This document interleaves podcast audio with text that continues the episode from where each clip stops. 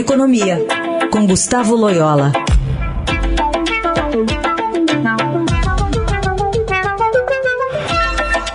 Oi, Loyola, bom dia. Bom dia.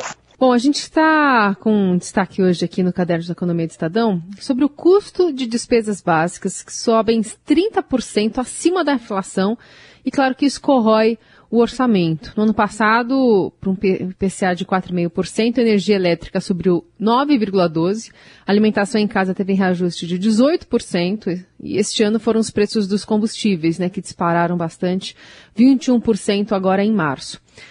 Qual a repercussão dessa corrosão para se pagar o básico? Sobra o quê?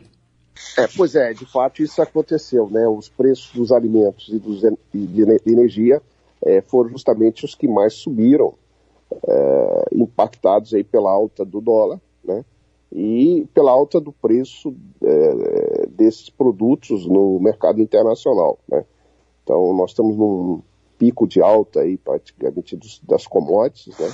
Agrícolas, minerais e, e também uma alta do preço dos combustíveis. E, e, a moeda brasileira também se desvalorizou muito ao longo do ano passado e o início desse ano. Então, é, de fato, houve é, essa mudança de preços relativos aí, né? um aumento muito maior desses produtos que são é, essenciais na cesta do brasileiro, né? E, e, isso particularmente atinge as famílias de menor renda, né? Porque a participação desses itens, notadamente alimentação, nessa cesta de consumo, é maior é, para essas classes de renda. Né? E, evidentemente, isso, isso aumenta a, a, a desigualdade, aumenta a pobreza, né? É, cria uma série de dificuldades para essas famílias, ainda mais no contexto de forte aumento do desemprego né?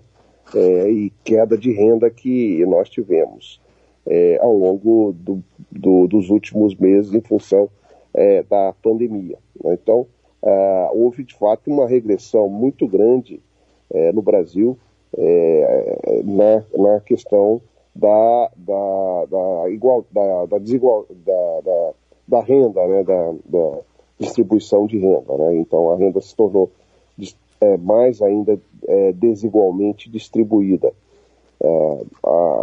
E, por isso que é importante aqui, daqui para frente, é, buscar reduzir a inflação, é, buscar estabilizar o câmbio e, enfim, é, não deixar que, que haja uma, uma subida maior é, da taxa de câmbio, ao contrário, seria interessante alguma queda, até para aliviar um pouco mais é, é, essa conta aí que está muito pesada. E recuperar a economia, né? buscar fazer com que a economia volte a crescer e, e para isso é fundamental, evidentemente, é, ter sucesso é, na campanha de vacinação contra a Covid, ser mais é, ágil nessa campanha, né?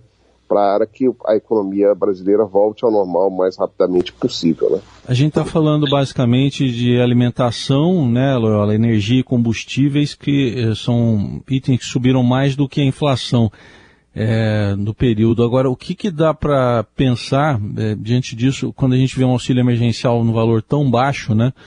E o, como estabilizar isso? Porque tem fatores que são externos, é, que determinam o câmbio, mas tem fatores internos também. Internamente, o que, que dá para fazer? Bom, é, é exatamente é, essa, essa, é a questão. Né? Nós temos aí um, fatores internos é, é, trabalhando contra, vamos dizer assim, né, entre aspas, né? É, do ponto de vista de alta de preço. Eu, eu falei contra, entre aspas, porque de um lado, o Brasil se beneficia também, é, de certa maneira, por força da, da, da alta das commodities.